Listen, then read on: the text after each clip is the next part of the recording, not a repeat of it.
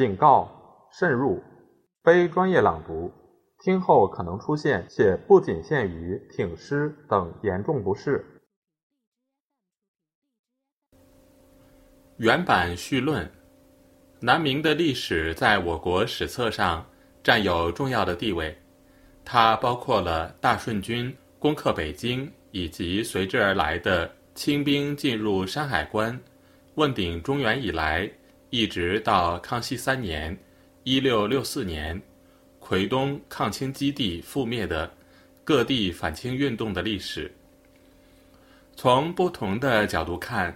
它是群雄争霸，又是明朝的延续，也是清初历史的一个主要组成部分，称之为南明，是因为以崇祯皇帝朱由检为首的在北京的明朝廷业已覆亡，这段时期的战斗主要在南方展开，又是在复兴明朝的旗帜下进行，而弘光、隆武。鲁监国、永历朝廷都是在南方建立的，但是抗击清朝的暴虐统治并不仅仅局限于南方，陕西、甘肃、山西、河北、山东、河南等地的抗清运动连绵不断，波涛迭起，清廷统治者多次感到换生肘腋，不得不动用重兵围剿。这是就地域而言，南明史的覆盖面并不只限于南方。如果就时间来探讨南明史的上限，过去和现在的史学家大抵是以弘光朝廷在南京继统为标志。本书作者认为，南明的历史应该从甲申三月十九日，北京被大顺军攻克。崇祯朝廷覆亡开始，这是因为朝廷虽然覆亡，明朝政权仍然控制着江南半壁江山。尽管在具体时间上，即一六四四年三月至五月相差不远，但我们应该着眼于全国形势的演变，而不能拘泥于南明地位的继统。如果因为甲申三月十九日到同年五月初三日，明朝统治区没有皇帝或监国，而把这段时间排除在南明史以外，就会在后来的历史叙述中难以自圆其说。因为弘光帝被俘在一六四五年五月，隆武帝继统在同年闰六月。隆武帝被擒杀在一六四六年八月，永历帝继统在同年十月，期间都有一两个月的地位空缺。国统三绝不等于南明史三绝，这是稍加思索就能明白的道理。同样理由，南明史的下限不以一六六二年永历帝朱由榔被伏杀而告终。而是以李来亨毛鹿山战役作为结束。当然，把南明史的下限一直拉到清康熙二十二年，即一六八三年，施琅进军台湾，郑克爽、刘国轩投降，也是一种认识和叙述的方法。因为郑氏家族在台湾始终奉行明朝永历正朔。虽然皇帝和朝廷早已不存在，本书没有采取这种方法，原因是康熙十二年到二十年，即一六七三至一六八一年，发生了三藩之变，期间郑经是参与了的。三藩之变同明清之际的一系列重大事件有密切关联。三藩若考虑到。原定南王藩下的孔四珍、孔延龄夫妇、谢安国等人，也可以说是四藩的形成，实际上是由于满洲贵族因自身力量不足以征服全国，不得不笼络一部分汉族军阀，而且这次变乱也确实带有民族斗争的色彩。可是把三藩之变同南明史扯在一起，毕竟不大合适。所以在本书中叙述郑氏家族事迹，仅限于郑成功去世为止。这本书同过去各种南明史著自清初以来相比较，有两个主要的特点：一是它基本上是以大顺军余部、大西军余部、海寇郑成功等民众抗清斗争为主线。而不是以南明几个朱家朝廷的兴衰为中心。二是，贯穿全书的脉络是强调，历时二十年汉族和其他民族，如西北等地的回族、西南等地的多种少数民族百姓，反抗满洲贵族征服斗争，中归于失败的主要原因是内部矛盾重重，勾心斗角。严重分散，抵消了抗清力量。多尔衮、福临等满洲贵族，不仅代表着一种比较落后的生产方式，而且兵力和后备兵员非常有限。单凭自己的八旗兵，根本不可能征服全国。汉族各派抗清势力的失败，在很大程度上是自己打倒了自己。说的准确一点。明清易代是中华民族内部一个落后的人数不多却又是彪悍的满族上层人士，勾结汉族中最反动的官绅地主，利用矛盾坐收渔翁之利，窃取了农民大起义的胜利果实。满洲贵族入主中原以后，在较为先进的汉文化影响下，自身发展。取得阶段性的飞跃。清王朝在一段时期里是朝气蓬勃的，国势相当强盛，对于中国这个多民族国家的奠定起了重要的积极作用。然而，就另一方面来说，满洲贵族推行的民族歧视政策引起国内政局大动荡，打断了中国社会发展的正常进程。也是不容忽视的。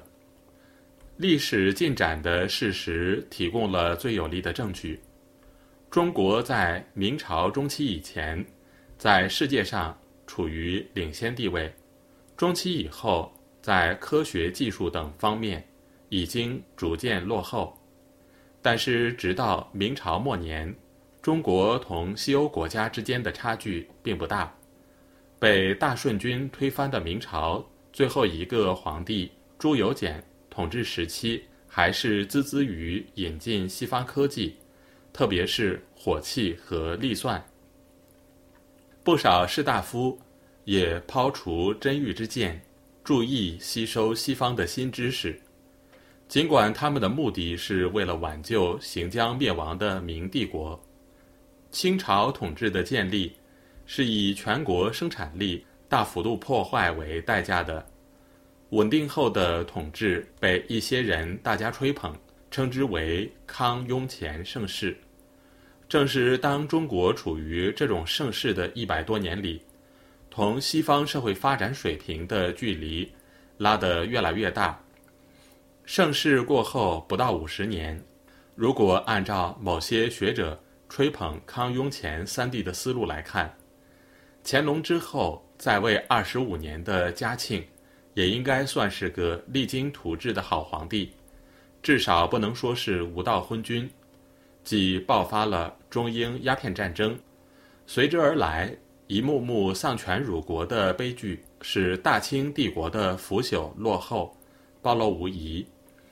本书作者在所著《明末农民战争史》中，以确凿的事实证明了大顺军。推翻明王朝，接管整个黄河流域，几乎对社会生产没有造成什么破坏，并且扫荡或狠狠打击了那些严重阻碍生产力发展的贵族官绅势力。如果这一势头不被满洲贵族和便捷的吴三桂等汉族军阀官绅所打断，中国社会将在明代已经取得的基础上实现较快的发展。近三百年来的历史也许是另外一种样子。以史为鉴是中国的传统，可惜，过去绝大多数史家制作的镜子里，侏儒们被拔高了，坚毅挺拔的形象被歪曲了，甚或被挤出了镜框以外。成了道地的哈哈镜。本书作者力图运用可靠的史实，重新描绘明清易代的这段历史。由于材料的不足，肯定不能尽如人意。希望通过这部书的出版，给读者提供一些较为接近真相的描述和论点。也许有人在看了这本书以后，会断言。作者批判的锋芒只是指向清朝统治者，包括满洲贵族和汉族官绅中的雍清派，而对起自农民的大顺军和大西军，则出于偏爱而处处掩饰，这是不正确的，因为书中首先批评了李自成领导的大顺政权，在关键时刻，在政治上和军事部署上。犯下了难以挽回的大错，后面又指出了，在李自成牺牲以后，大顺军始终没有形成一个较为稳定的领导核心，长期各自为战，未能在抗清斗争中发挥更大作用。对张献忠的非议，在明末农民战争史内已说得很清楚。孙可望在前期是一位出类拔萃的人物。后来飞扬跋扈，导致大局逆转，终至众叛亲离，仓皇出降。本书毫无回护之处。至于南明政权的腐朽内讧，本书同样做了如实的揭露。读者不难发现，书中不仅鞭挞了朱由崧、朱长方、朱由榔等南明统治者的昏庸懦弱，对一些直到现在。仍备受人们敬仰的人物，如史可法、何腾蛟、屈世嗣、郑成功，都颇有微词。有的读者可能会问：你对南明许多杰出人物，是不是指责的过分了一点？我的回答很简单：如果这些著名人物都像历来的史籍描写的那么完美，南明根本不会灭亡。这些人也将作为明朝的中兴将相名垂青史。历史进程的必然性和偶然性，是史学界长期关心的问题。在我看来，必然性只有一条，就是社会要发展、要前进，其间可能出现短期的逆转和曲折。至于统治王朝的建立和统治者的更替，大抵。都属于偶然因素，只不过人们太习惯于把继承事实当作历史的必然。就本质而言，这同封建史籍中的天命眷顾没有多大区别。明朝自万历中期以来，朝政日益腐败，内忧外患纷至沓来，覆亡不可避免，接替的可能是大顺王朝，可能是清王朝。甚至可能是孙可望掌握实权的朝廷，也不能排除在较长时间处于分裂的局面。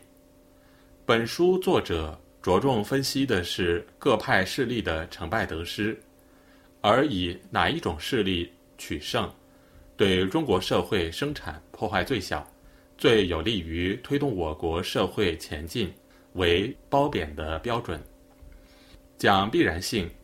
我认为，在当时社会条件下，明朝覆亡以后，中国仍将建立一个封建王朝，社会仍将处于封建制度的框架内，商品经济的发展或萎缩，将是社会生产力的发展或破坏而定。只有这一点是肯定的，差异在于各派势力实行的政策和手段不同。对中国社会发展进程的影响也将不同。如果把继承事实都说成是历史的必然，那么学习和研究历史就没有多大用处。历史科学的万古长青，就是教导后来者借鉴历史上成功的经验，避免重蹈失败的覆辙，使我们的事业做得更顺一些，不要倒行逆施，为中华民族的兴盛做出贡献。时髦了一阵的史学危机论可以休矣，明智的中国人将从自己丰厚的历史遗产中汲取教训，把振兴中华的宏伟事业推向前进。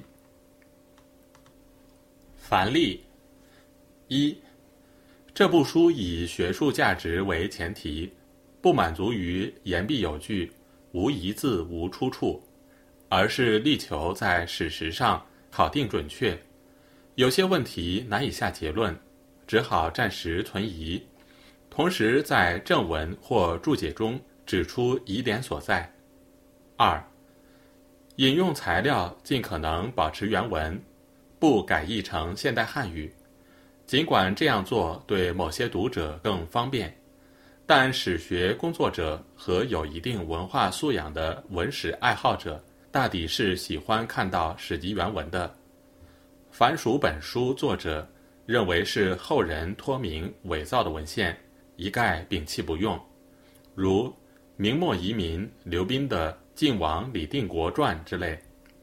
三，南明史头绪纷杂，本书既不能写成通鉴体，又不能写成记事本末体，为方便记，大致按照时间顺序，就问题分章节叙述。章节间尽量互相照应。四，在时间上，年份一般注明相应的公历、月日，一律用旧历，以便于查对引用书目。五，对南明以来，包括正史、野史、移民作品，直至近人影响较大的著作中存在的谬误或偏见，在适当地方。依据准确史料予以澄清，以免以讹传讹。六，本书引用史料大多数是作者在各图书馆和档案馆阅读时抄录的笔记，虽在摘录时经过核对，力求准确，也不敢说绝对没有笔误。如果有人未见原书，而从本书中转引史料，请注明引自本书，这不仅是著作权问题，更重要的是对读者负责和学术上的良心体现。七，在史学著作中附上插图和地图，有助于增加阅读的兴趣，并提供方便。本书在撰写过程中也颇有此意，收集了一些图片。然而，南明史牵扯面太广，选用插图和绘制地图成了一个难题。何况南明是失败的一方，保留下来的实物绝大多数不是最有代表性的。如果要照顾到方方面面，势必出现能找到什么就拿出什么，未必能取得较佳效果。南明实物图片在相关著作中。制版印出者也已不少，如台湾出版之《郑成功全传》，书首图片即多达五十一页。永历敕命之宝已在数种书籍中刊出图片。南明一些重要人物的文集也往往附有作者画像、手记、照片。各政权发行的货币见之于多种图集。本书若大批选入。既缺乏新鲜感，又必然加重读者负担。犹豫再三，战复却如。如有再版机会，再视情况而定。